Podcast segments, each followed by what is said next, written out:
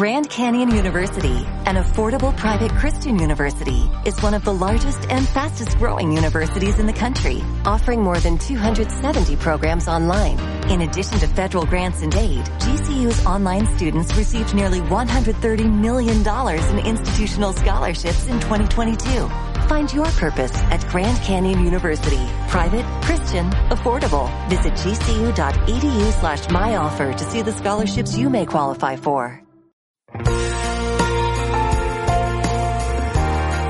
En Plenitud FM presentamos el mensaje de la palabra de Dios. Te invitamos a quedarte junto a nuestra sintonía para poder ser bendecidos por Dios a través de una palabra que esperamos pueda cambiar tu vida. Alista tu corazón para poder recibir el mensaje de la palabra de Dios. Como siempre, en plenitud, plenitud, plenitud.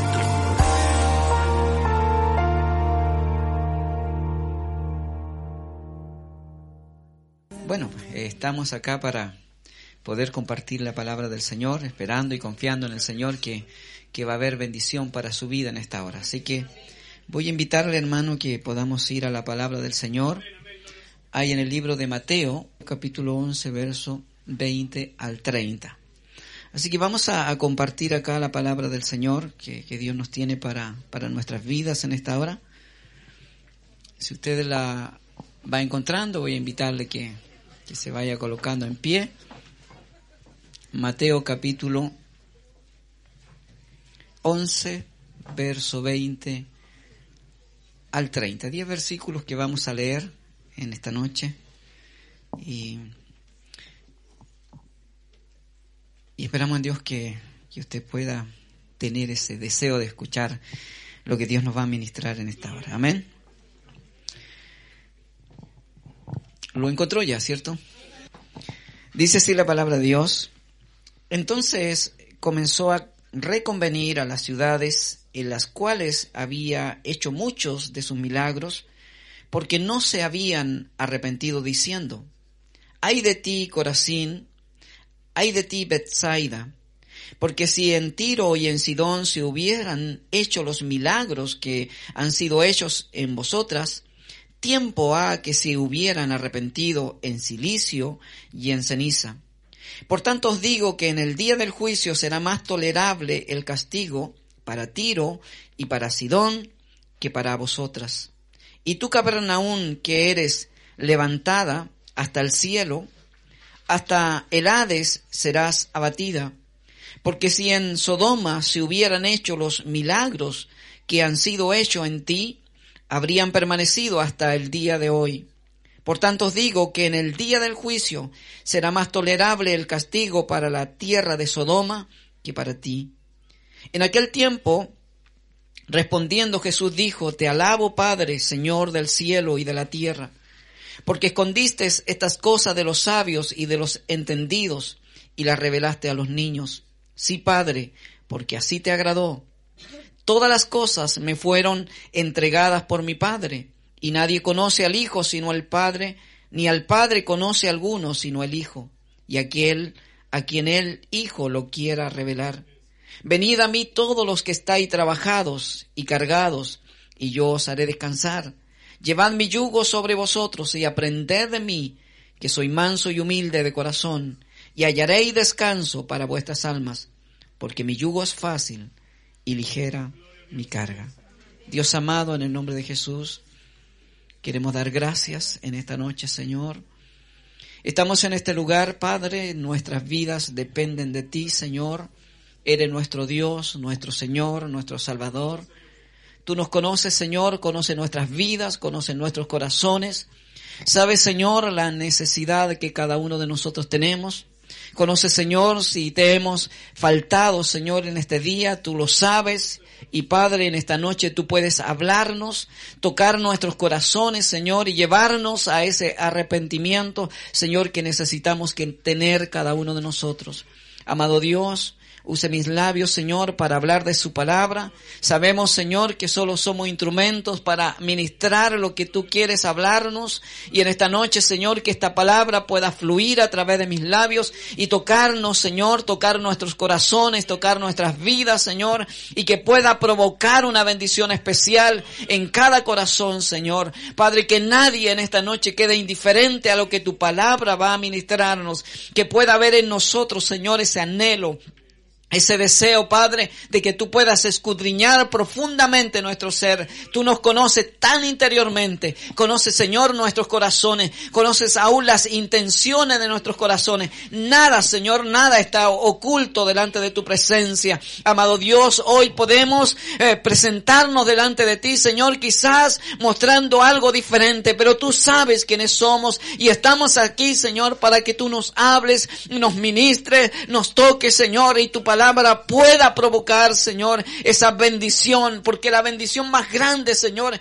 es cuando tú hablas a nuestras vidas y nos podemos reconciliar contigo, arrepentirnos delante de tu presencia, pedirte perdón, Señor, y si estamos bien gozarnos, Señor, por aquellos que tú has tocado y has bendecido su vida, Señor, que en esta noche se produzca algo especial en este lugar, porque, Señor, tu presencia está aquí, amado Dios, tu palabra dice, donde hay dos o tres congregados en tu nombre, ahí estás tú en medio de ellos. Tú estás en este lugar. Proclamamos victoria en este lugar y declaramos, Señor, que tu palabra va a fluir, Señor, que no va a haber nada que detenga y estorbe tu palabra, sino va a haber, Señor, una bendición especial en nuestros corazones, Señor, y en nuestras vidas. Gracias te damos, Señor, por lo que tú nos vas a hablar.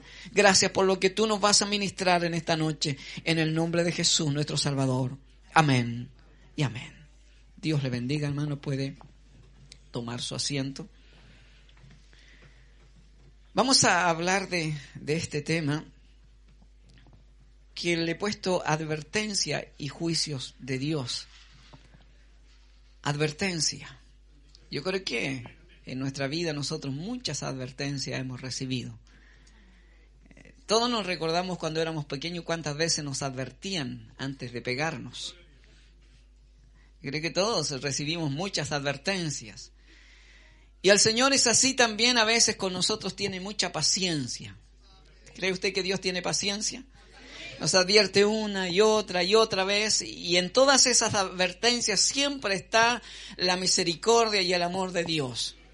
Pero aquí encontramos, hermano, a, a unas ciudades, a Tiro, a Sidón, a Sodoma también, que habla Ciudades que de verdad eran de una reputación muy mala, tenían una vida desagradable delante de Dios.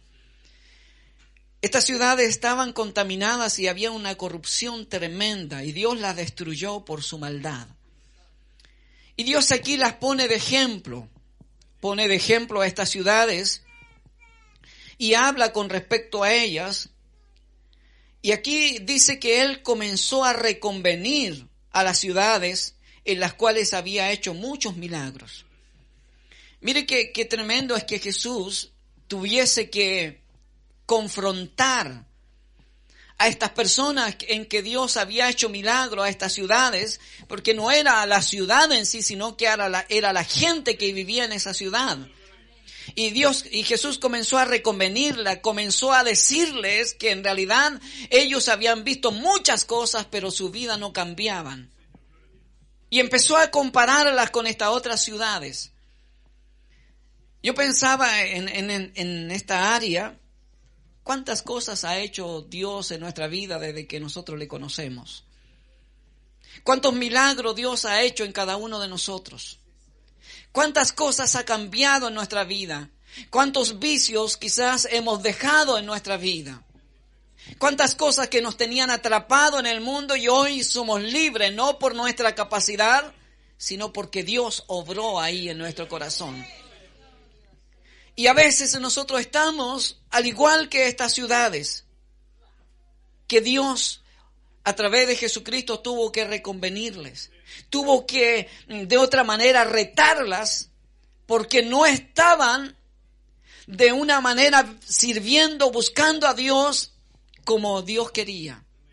Muchas veces nosotros dentro del pueblo de Dios nos damos cuenta que, que la gente llega buscando sanidad, buscando respuesta para un área de su vida, buscando la solución para los problemas, buscando que Dios le arregle su problema familiar y, nos encontramos con muchas personas que llegan en esa circunstancia. Y cuando Dios les bendice, cuando Dios les sana, cuando Dios les restaura, en ellos comienza a haber un amor especial, no en todos por supuesto, hacia Dios. Pero ese amor se va enfriando de acuerdo a lo que se van olvidando de lo que Dios ha hecho.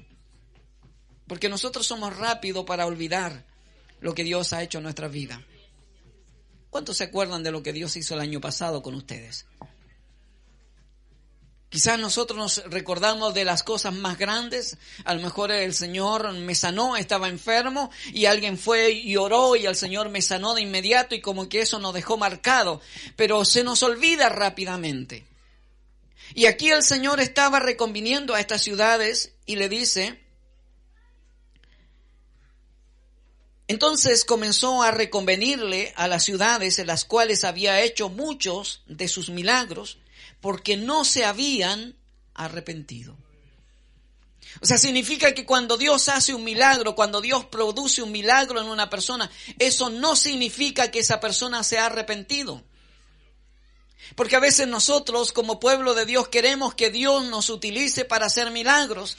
¿Cuántas veces hemos predicado y hablado que si Dios hiciera mucho milagro aquí la gente llegaría? Pero a lo mejor mucha gente llegaría por el milagro, pero no para arrepentirse. Y Dios no está buscando gente que venga por los panes y los peces, sino que venga porque necesita un cambio, una transformación en su vida, en su corazón. Y de verdad que eso a veces es un poco eh, difícil de entender cómo Dios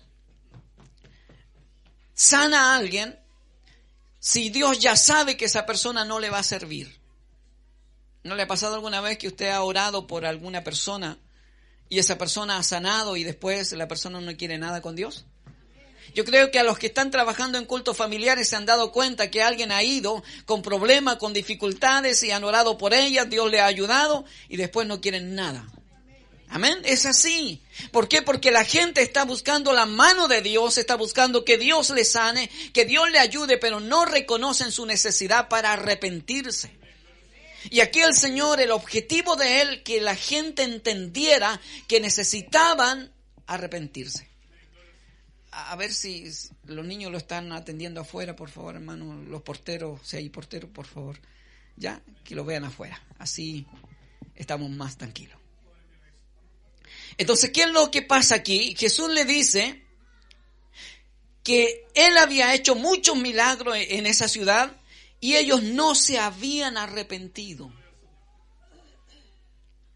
¿Puede Dios seguir haciendo milagros en la vida de un hombre, de una mujer, sin arrepentimiento?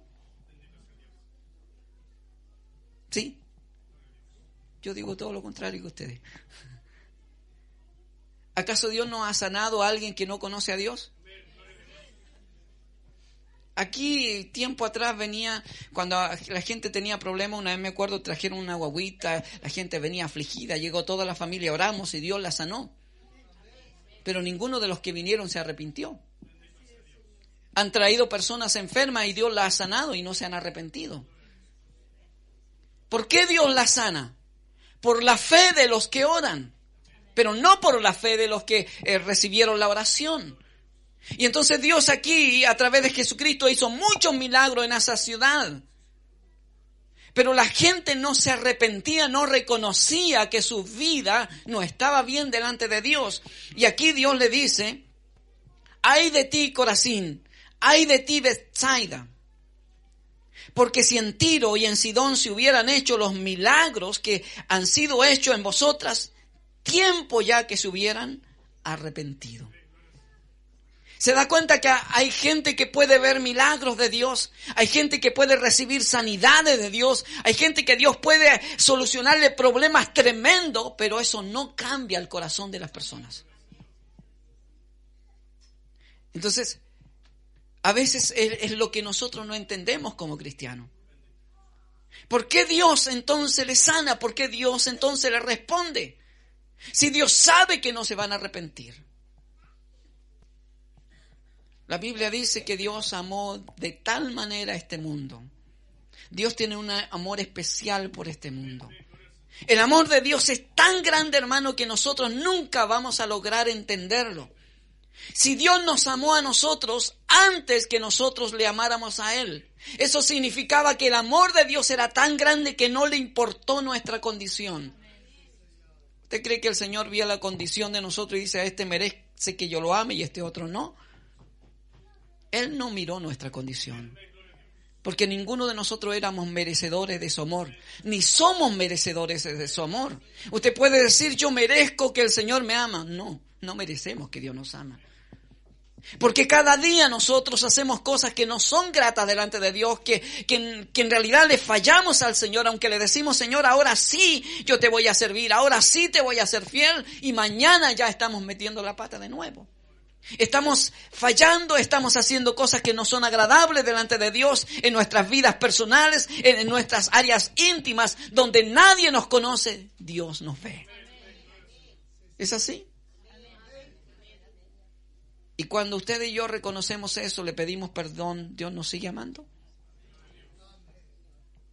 Entonces Él nos ama a pesar de lo que somos. Y la Biblia dice que Él ama al pecador. O sea, Dios ama al hombre que está en medio del pecado, Dios lo ama. Es por eso que eh, ha levantado a un pueblo, es por eso que busca una iglesia que quiera llevar el mensaje, porque Él ama al que está perdido. Pero quiere que esa gente pueda llevar ese mensaje para que ese hombre, esa mujer pueda ser rescatada, alcanzada y pueda conocer a este Dios verdadero.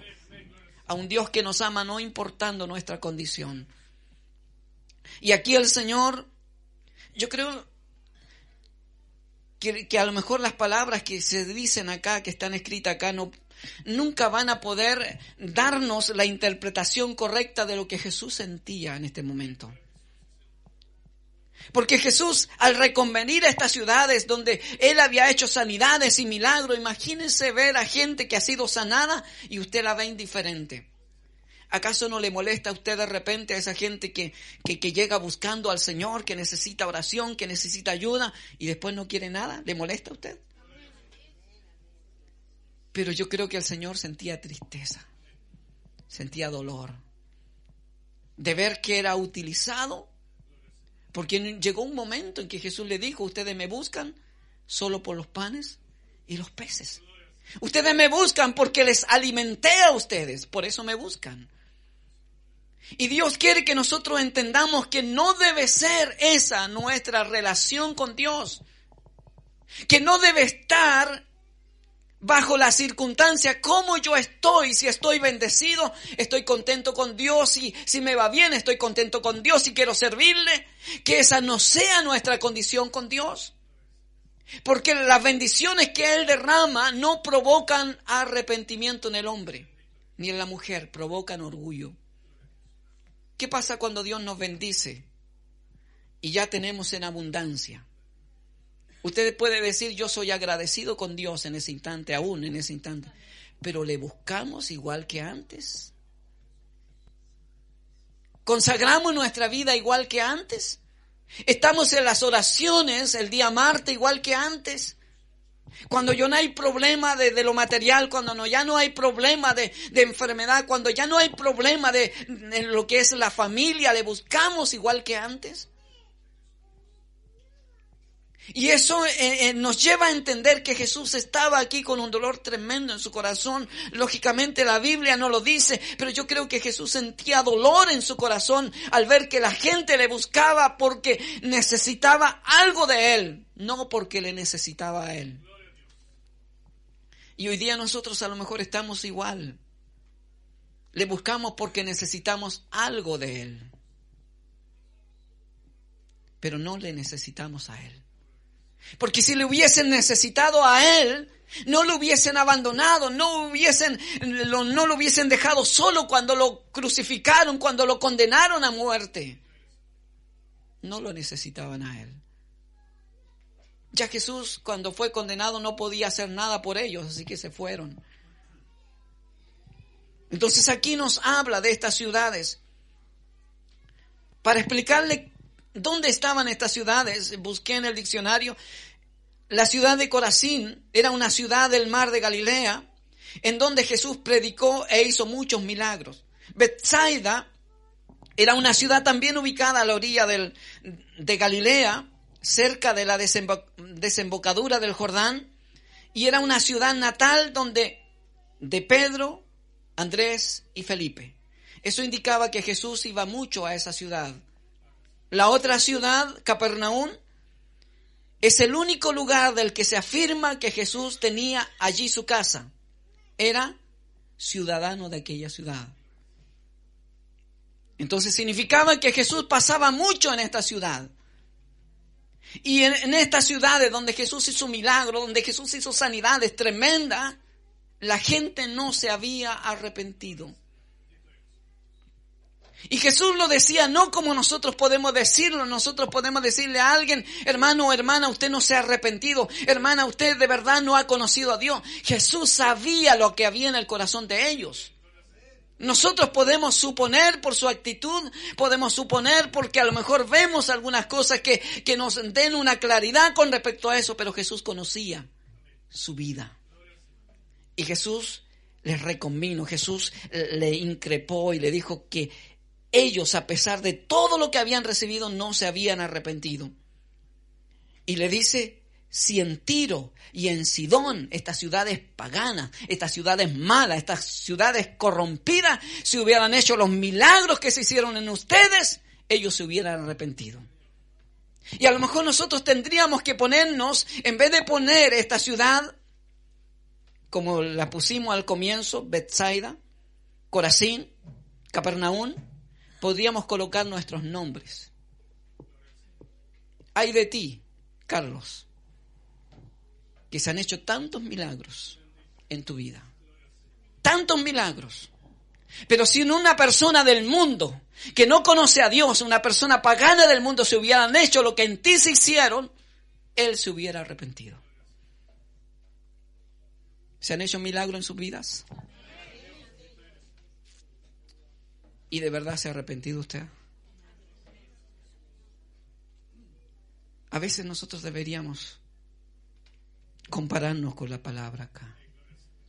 Porque a lo mejor nosotros decimos, no, yo me he arrepentido en todo, pero hay áreas que nosotros no las tocamos, que nadie las conoce.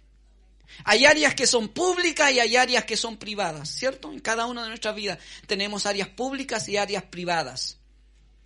Vamos a las áreas privadas. En su intimidad, ¿qué hace usted que no le agrade a Dios? Y se ha arrepentido de aquello? ¿De qué nos arrepentimos normalmente? De aquello que los demás saben. De aquello que los demás conocen. Si, si los demás saben que, que, he mentido, a lo mejor me voy a arrepentir. Si, si los demás saben que he tomado algo que no es mío, a lo mejor me voy a arrepentir. Pero hay cosas que son privadas, que nadie conoce, solo Dios, y que no nos arrepentimos.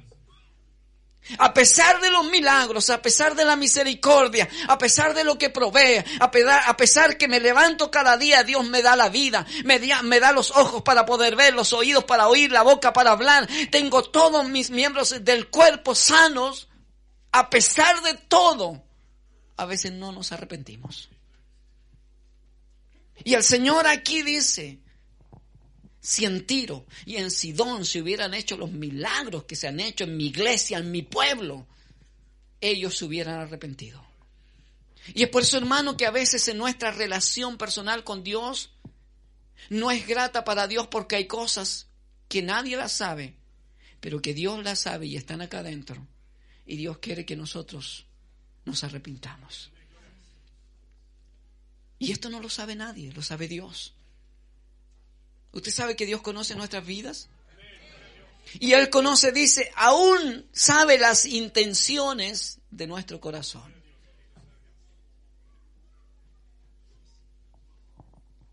Y el Señor sigue diciendo aquí que estos de Tiro y de Sidón, si hubieran recibido los milagros que recibió estas ciudades, dice, se hubieran arrepentido en silicio y en ceniza. O sea, ellos se hubieran humillado hasta el polvo. Pero hermano, a veces nosotros no nos humillamos así. Y Dios nos llama, si somos hijos de Dios, si somos pueblo de Dios, entendamos, hermano, que no hay nada oculto, escondido, que Dios no lo conozca. Y eso estoy hablando de nuestra relación personal con Dios, usted con Dios, yo con Dios. Lo que yo entiendo que a Dios le agrada y lo que entiendo que a Dios no le agrada. Lo que yo entiendo que es pecado y lo que entiendo que no es pecado. ¿Cómo estamos nosotros en nuestra vida privada?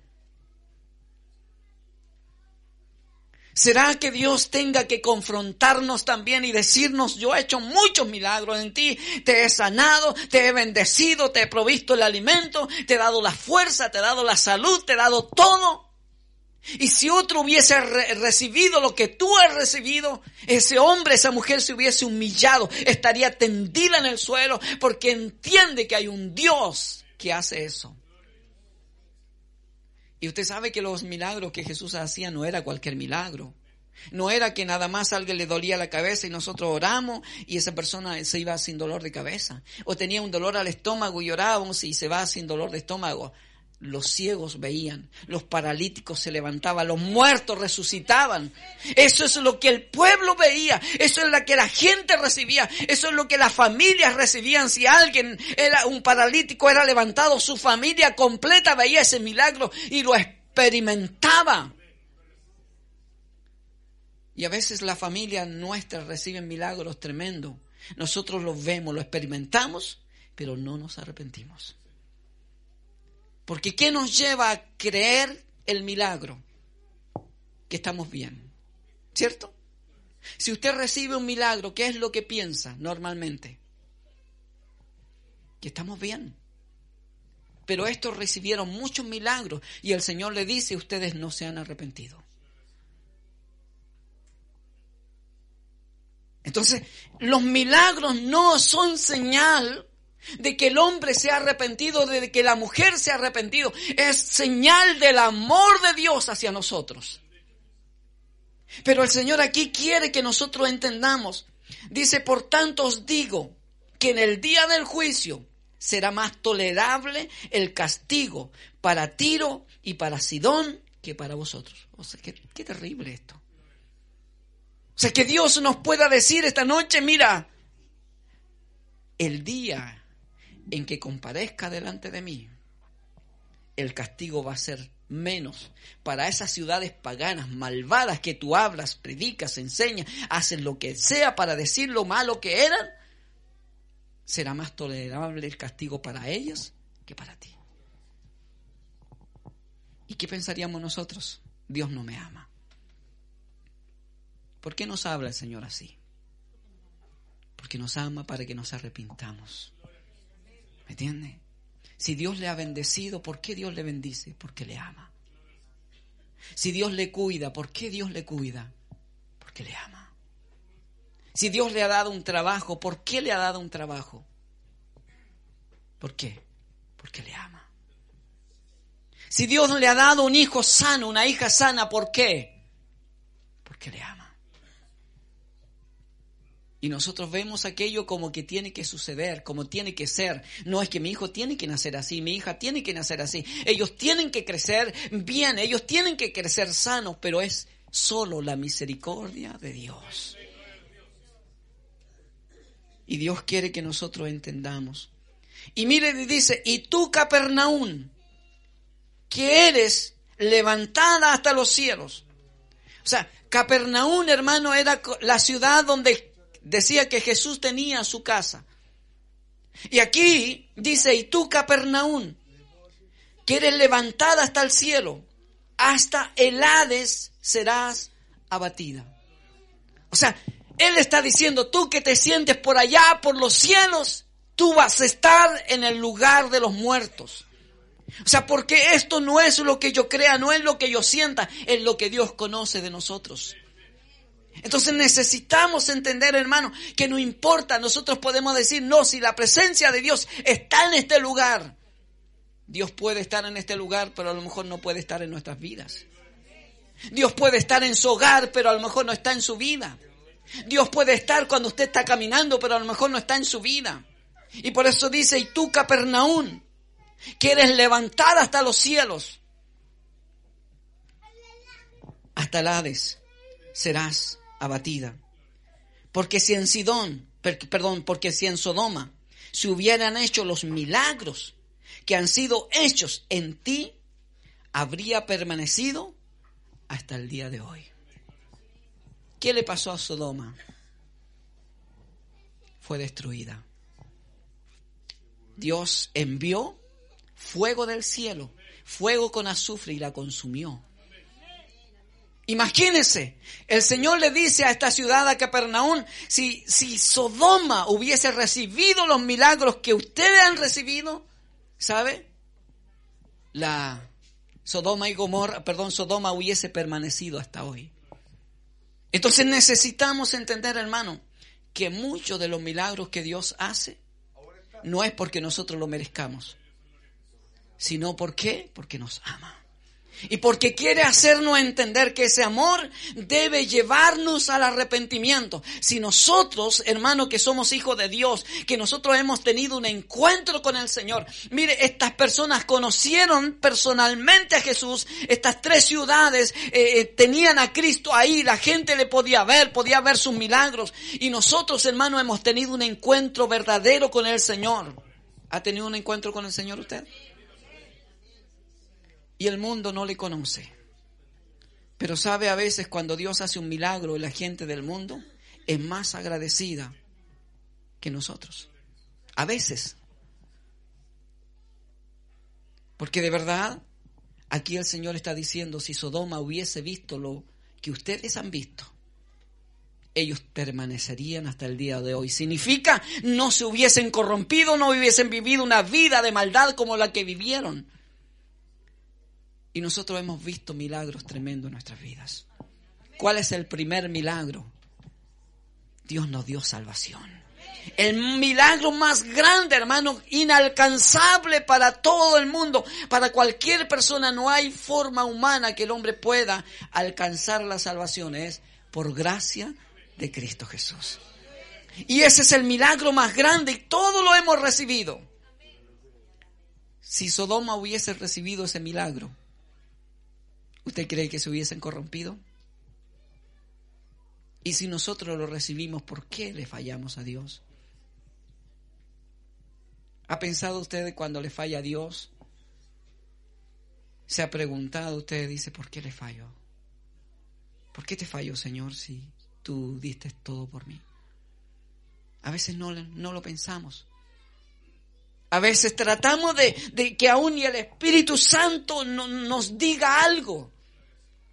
Y Dios quiere, hermano, que nosotros entendamos que Él lo hace por amor a nosotros. Y dice aquí, por tanto os digo que en el día del juicio será más tolerable el castigo para la tierra de Sodoma que para ti. Ahí es cuando la palabra dice, mejor no me hubieses conocido, que después de conocerme, apartarte de mí. Porque a veces nosotros aún estando dentro de la iglesia podemos estar aparte del Señor. Viviendo una vida que a Dios no le agrada. Y esta palabra debe entender que estas advertencias, debe hacernos entender a nosotros que estas advertencias es para que nosotros entendamos que necesitamos arrepentirnos. Cada momento, cada instante, hermano, que usted y yo le fallamos a Dios, lo primero que tenemos que hacer es arrepentirnos arrepentirnos inmediatamente, humillarnos delante de Dios, reconocer que le hemos fallado, reconocer que no somos dignos de su amor, pero su amor es tan grande, Él nos sigue amando y eso nos va a llevar a dolernos en nuestro corazón, que Él me ame a pesar de lo que yo soy. ¿Alguna vez ha sentido dolor cuando le falla a Dios? Yo creo que los que han experimentado, los que hemos experimentado esa área, entendemos que es un dolor tremendo cuando le fallamos a Dios. Y a lo mejor usted puede preguntar, y bueno, ¿y, todos le fallan a Dios? ¿Usted le ha fallado a Dios? ¿Hay alguien aquí que nunca le haya fallado a Dios? ¿Se da cuenta que todos le fallamos a Dios? ¿Y sabe? Y a pesar de que hoy día nosotros le decimos, Señor, yo te amo, más rato a lo mejor vamos a mentir, sabiendo que la mentira no agrada a Dios. A lo mejor Marato vamos a tener eh, una palabra en contra de alguien sabiendo que eso no agrada a Dios. A lo mejor más tarde vamos a tomar algo que no nos pertenece sabiendo que eso no agrada a Dios.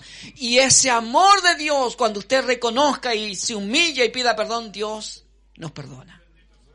¿Se da cuenta? O sea, el amor de Dios es incomparable. El Señor tiene un amor especial para nosotros. Pero en ese amor Dios quiere hacernos entender que si usted y yo recibimos milagro, no es porque lo merezcamos. Y el milagro no refleja que nosotros estamos bien delante de Dios. Porque a lo mejor le dice, yo a mí no me falta nada, estoy bendecido, Dios, estoy bien delante de ti. Estos milagros que Jesús hizo aquí fueron grandes, tremendos, pero eso no significaba que ese hombre, esa mujer que recibía el milagro estaban bien delante de Dios. ¿Qué es lo que indica que estamos bien delante de Dios? Es cuando nosotros tenemos la capacidad de humillarnos delante de Él, pedir perdón, reconocer que le fallamos. Eso va a indicar que nuestra relación con Dios es íntima y que amamos a Dios y que valoramos a Dios y eso se va a notar ante los demás. Pero si nosotros no lo hacemos así, nosotros nos vamos a engañar a nosotros mismos. Por eso es que cuando el apóstol Pablo dice, habla y dice, ¿qué tienes tú que no hayas recibido de Dios? ¿Por qué el apóstol Pablo habla de esa manera? Es porque muchas veces nosotros, hermanos, nos levantamos. Y, cuando eh, nosotros nos empezamos a levantar, ¿qué viene la palabra? Dice, ¿qué tienes tú que no sea de Dios? Y si de Dios lo has recibido, ¿por qué te jactas? O sea, en otras palabras, ¿qué te crees? Si no eres nada si Dios no estuviera contigo. No, no sería nada si Dios no estuviera conmigo. Usted no sería nada si Dios no estuviera con usted.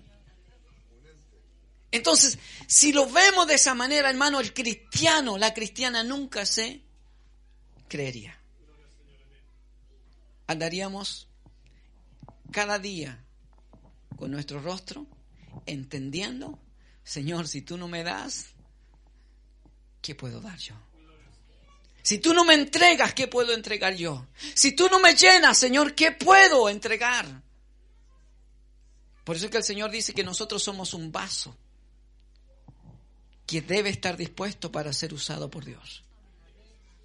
Y cuando dice de un vaso que pueda ser usado por Dios, sabemos que nadie en este mundo yo creo que, a lo mejor, claro, la gente que, a lo mejor en, la calle puede tomar en un vaso sucio. Pero ninguno de nosotros, a lo mejor usted llega a su casa y toma un vaso y está todo sucio y le echa agua y bebe. ¿Qué hace primero? Lo lava, lo limpia. Y los más flojos, ¿qué hacemos? Tomamos otro vaso. ¿Es así o no?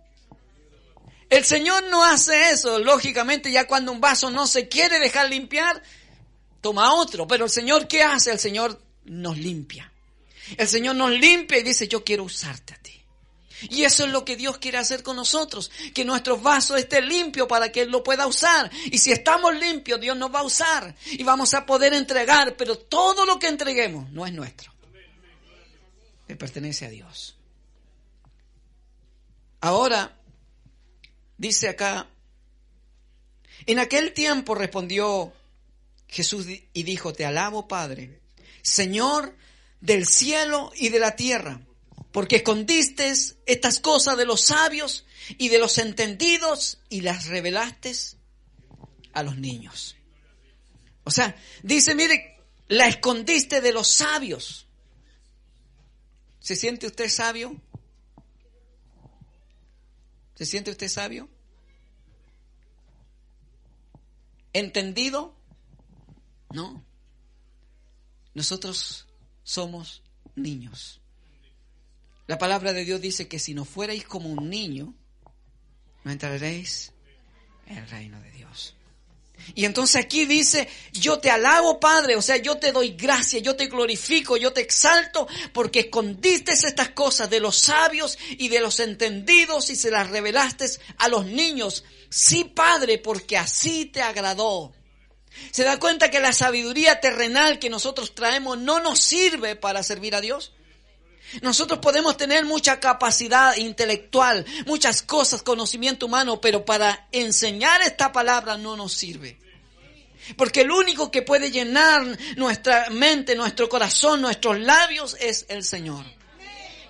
Y eso provoca, hermano, que cuando nosotros hablemos, provoque bendición en los que oyen. Y Jesús aquí dice, yo te alabo. Porque escondiste estas cosas de los sabios y de, los entendidos y se las revelaste a los niños.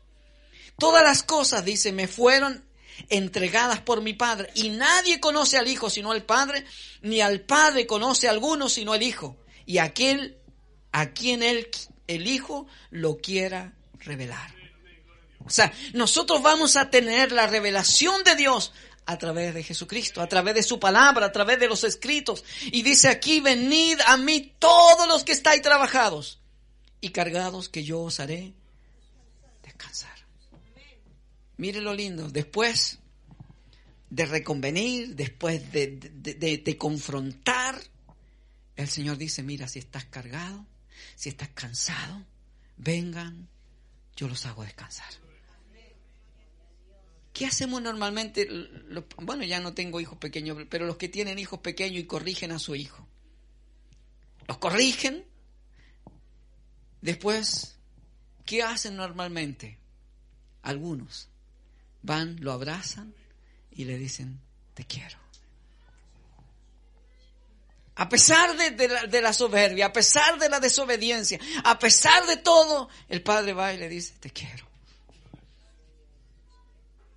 Eso es lo que el Señor está diciendo, está reconviniendo, está confrontando, está diciéndole, ustedes no se han arrepentido.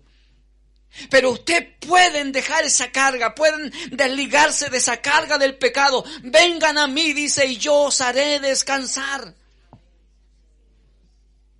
El único que puede libertarnos de la esclavitud del pecado es el Señor. Ninguna religión, ninguna iglesia, nadie puede libertarnos de la esclavitud del pecado sobre el Señor. Dice, llevad mi yugo sobre vosotros y aprended de mí que soy manso y humilde de corazón.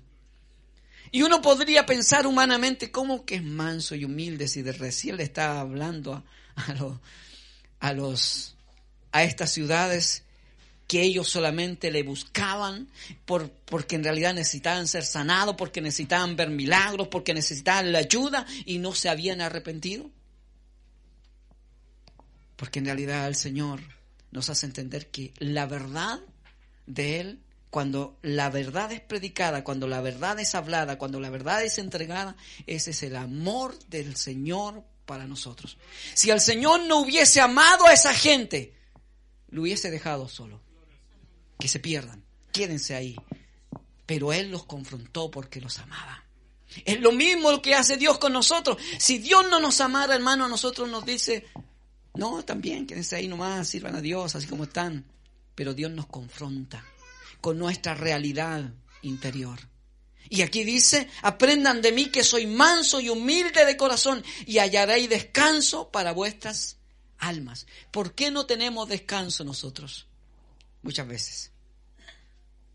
Porque tenemos pecados que no hemos confesado delante de Dios que no nos hemos arrepentido delante del Señor y están ahí. Y usted se da vuelta, como yo siempre digo, como asado en la noche para un lado, para otro, y no puede dormir. Y el Señor dice que nosotros podemos descansar en paz. En paz me acostaré y asimismo dormiré, porque solo tú, Jehová, me haces dormir confiado. Si en realidad, hermano, Dios está con nosotros, si hay paz en nuestra vida, nosotros deberíamos descansar sin problema. Pero cuando hay ataduras, cuando hay problemas, cuando hay pecado, cuando hay cosas sin confesar, nosotros no descansamos bien. Algunos dicen, me desvelé. Me desvelé. ¿Por qué se desvela? muchas veces son por esas cosas, pecados que no hemos confesado. Y algunos dicen es que yo no tengo para qué decirle al Señor si el Señor ya lo sabe, si Él lo sabe, pero quiere que nos arrepentamos. Quiere que lo confesemos y le digamos al Señor, Señor, este es el pecado que he cometido. Señor, yo me arrepiento de este pecado. Señor, perdóname y humillarnos delante de Dios. Y dice aquí, porque mi yugo es fácil y ligera mi carga. Usted sabe lo que es el yugo. Es lo que se coloca en los bueyes para tirar la carreta, para tirar el arado. Y el Señor dice, mi yugo es fácil y mi carga es ligera. O sea, no tendría que tenernos ahí aplastados. No tendría que el servicio a Dios ser una carga para nosotros. Necesitaré hacer algo agradable. Así, hermano, esta palabra de advertencia, pero esta palabra también de que si nosotros estamos en esa situación, cosas que no hemos confesado delante de Dios, no nos hemos arrepentido, el Señor dice, vengan a mí, a todos los que están trabajados y cargados, y yo os haré descansar. Él está dispuesto para darnos ese descanso. Pero eso depende de nosotros. Eso depende si nosotros reconocemos que hay cosas en nuestra vida que están ahí y que Dios las sabe, nosotros sabemos que Dios las sabe, pero que nos cuesta confesarla. Colóquese en pie, por favor. Yo le voy a invitar que cierre sus ojos un momento. A lo mejor si, si ya se le han olvidado las cosas que están en su vida, que, que ha hecho delante de Dios y no ha pedido perdón, es el momento de empezar a pensar. ¿Sabe? Quiero decirle algo, que aunque nosotros olvidemos, Dios no olvida. Nada que nosotros tratemos de olvidar y ocultar y esconder, no ya pasó el tiempo, no ya esto sucedió hace años atrás o, o quizás siglos atrás si usted tiene varios siglos. ¿Sabe? Para Dios siempre estará ahí si no hay un arrepentimiento genuino. Y eso es algo personal. Eso es algo que tú, yo tenemos que hacer. El único que puede examinar nuestra vida es Dios. Pero ahora el único que puede reconocer que estamos bien o estamos mal somos nosotros. Estoy hablando de esas cosas que nadie conoce.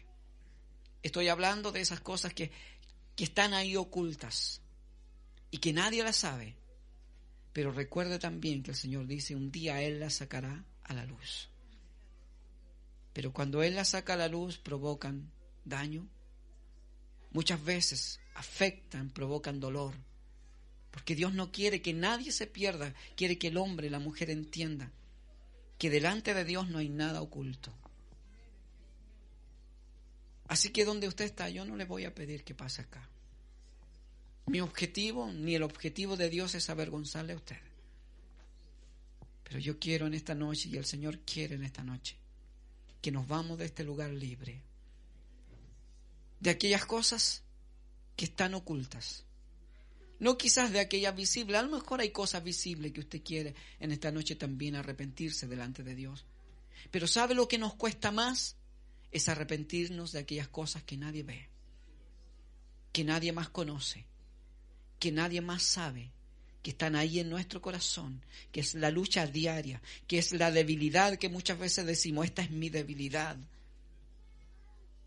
En esta noche Dios nos da una oportunidad para arrepentirnos.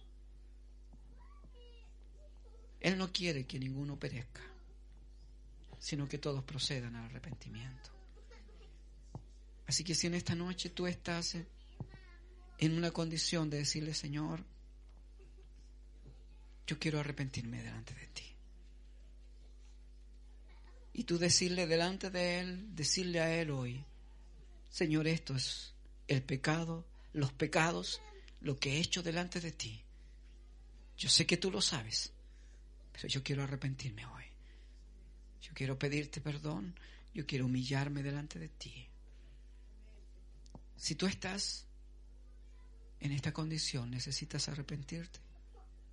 Yo te pido donde tú estás, levanta tu mano. Y todos cierren sus ojos. Yo no quiero que usted empiece a mirar que él levantó, no levantó su mano. No te va a dar más victoria, no te va a hacer sentir más importante, mejor que otro. Si tú estás bien, ora por aquellos que hoy necesitan el toque de Dios en sus corazones. Quizás muchos, por orgullo, por tantas cosas, cosas que, que no nos sirven para nada, nos impedirán levantar nuestra mano. Pero sabe, dale la victoria hoy al Señor. Y sale tú de este lugar victorioso en esta noche. Diciéndole, Señor, yo me voy libre de este lugar. Señor, yo me voy sin ataduras. Me voy, Señor, libre, en paz contigo. Porque hoy reconozco mi debilidad. Amado Dios y Padre eterno. Yo oro por cada uno de los que han levantado su mano en esta noche.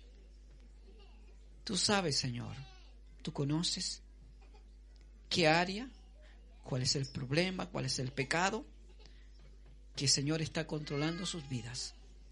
Pero la palabra Señor nos enseña que siempre tú nos hablas, Señor, para que nosotros tengamos esa oportunidad de arrepentirnos, humillarnos, pero lo más glorioso, Señor, ser perdonado por ti. Señor, porque tú no condenas a nadie. Tu palabra dice que tú no viniste a condenar al mundo, sino para que el mundo sea salvo por ti, Señor. En esta noche no nos ha hablado para condenarnos y reprendo al diablo si pone pensamiento en la mente de tu pueblo, de tus hijos, lo reprendo en el nombre de Jesús. Porque Señor, tu palabra no es para condenar, es para libertar en esta noche, para dar libertad a los que están esclavos, cautivos, Señor, en el pecado. Padre, en el nombre de Jesús yo proclamo, Señor, libertad en tus hijos. Gracias, Señor, por cada hermano, cada hermana que levantó su mano. Señor, no es menos, ni es inferior a otro, sino, Señor, tu palabra dice que el que se humilla es el más grande delante de ti, porque reconoce su condición y busca, Señor, estar en paz contigo. Yo oro por ellos, Señor. Ellos en este instante, Señor, confiesan su pecado delante de ti, confiesan su área en que te están fallando. Señor, en el nombre de Jesús, Padre, perdónales.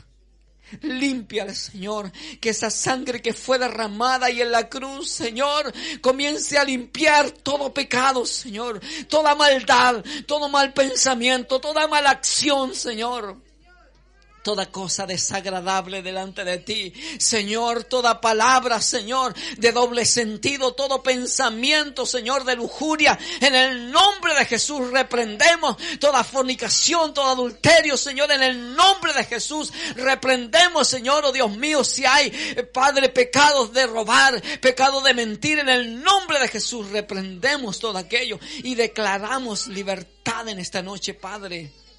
Tú eres un Dios que liberta. Tú eres un Dios que perdona. Tú eres un Dios que restaura. Tú eres un Dios, Señor, que levantas al caído. Señor, no importa dónde estemos, quizás allá en el fango, tú nos levantas, nos limpias, nos vistes, Señor, con nueva vestidura y nos haces nuevamente tus hijos, Señor, para servirte a ti. Yo lo creo por fe, Señor que hoy tú das una victoria tremenda en cada vida, en cada corazón, Señor, y tu pueblo se va a ir contento, feliz, Señor, que si tú vienes en esta noche, no hay nada, Señor, que, que pueda, Señor, ser hallado en su vida que le impida partir a tu presencia, ni tampoco habrá nada que el diablo pueda usar, Señor, para llevarle nuevamente a pecar, a fallarte a ti, Señor, en el nombre de Jesús. Yo declaro bendición, Padre. Bendice a tus hijos, bendíceles. Señor, levántales. Que ellos puedan ver que es tu amor, Señor, que les habla, tu amor expresado, Señor, en tu palabra para hacerles entender que ese amor sigue vigente para ellos. No importa cuánto el diablo te haya dicho que no sirve, que no vales, que has pecado ya mucho, no importa cuánto el diablo te haya dicho. Hoy el Señor te perdona, hoy el Señor te liberta, hoy el Señor te restaura, hoy el Señor te da una nueva vida, hoy el Señor te levanta y te da victoria y el diablo sale derrotado de tu vida, de tu hogar, de tu familia. En el nombre de Jesús lo proclamamos, Señor, lo creemos en fe que tú restauras hoy. bendices hoy, perdonas hoy. Gracias, mi Señor, mi Salvador, mi Redentor. Gracias por tu palabra. Gracias por este tiempo que te hemos podido adorar, alabar y escuchar tu palabra. En el nombre de Jesús, Señor. Amén. Amén.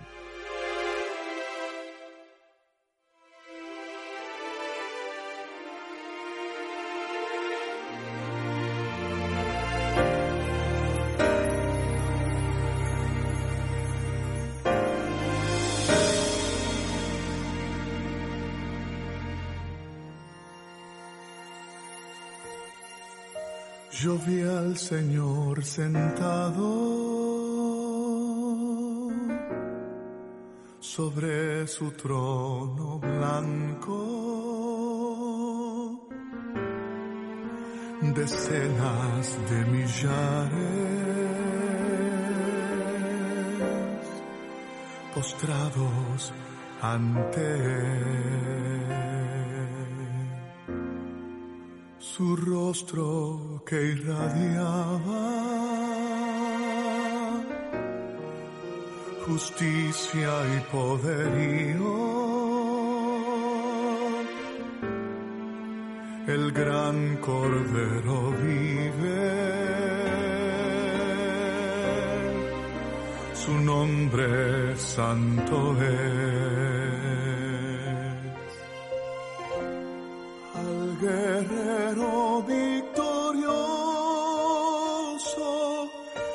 Eterno, Dios de gloria, cual incienso,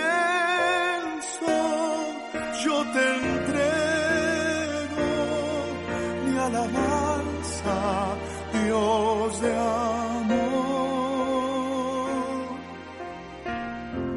Sé que a ti te dicen santo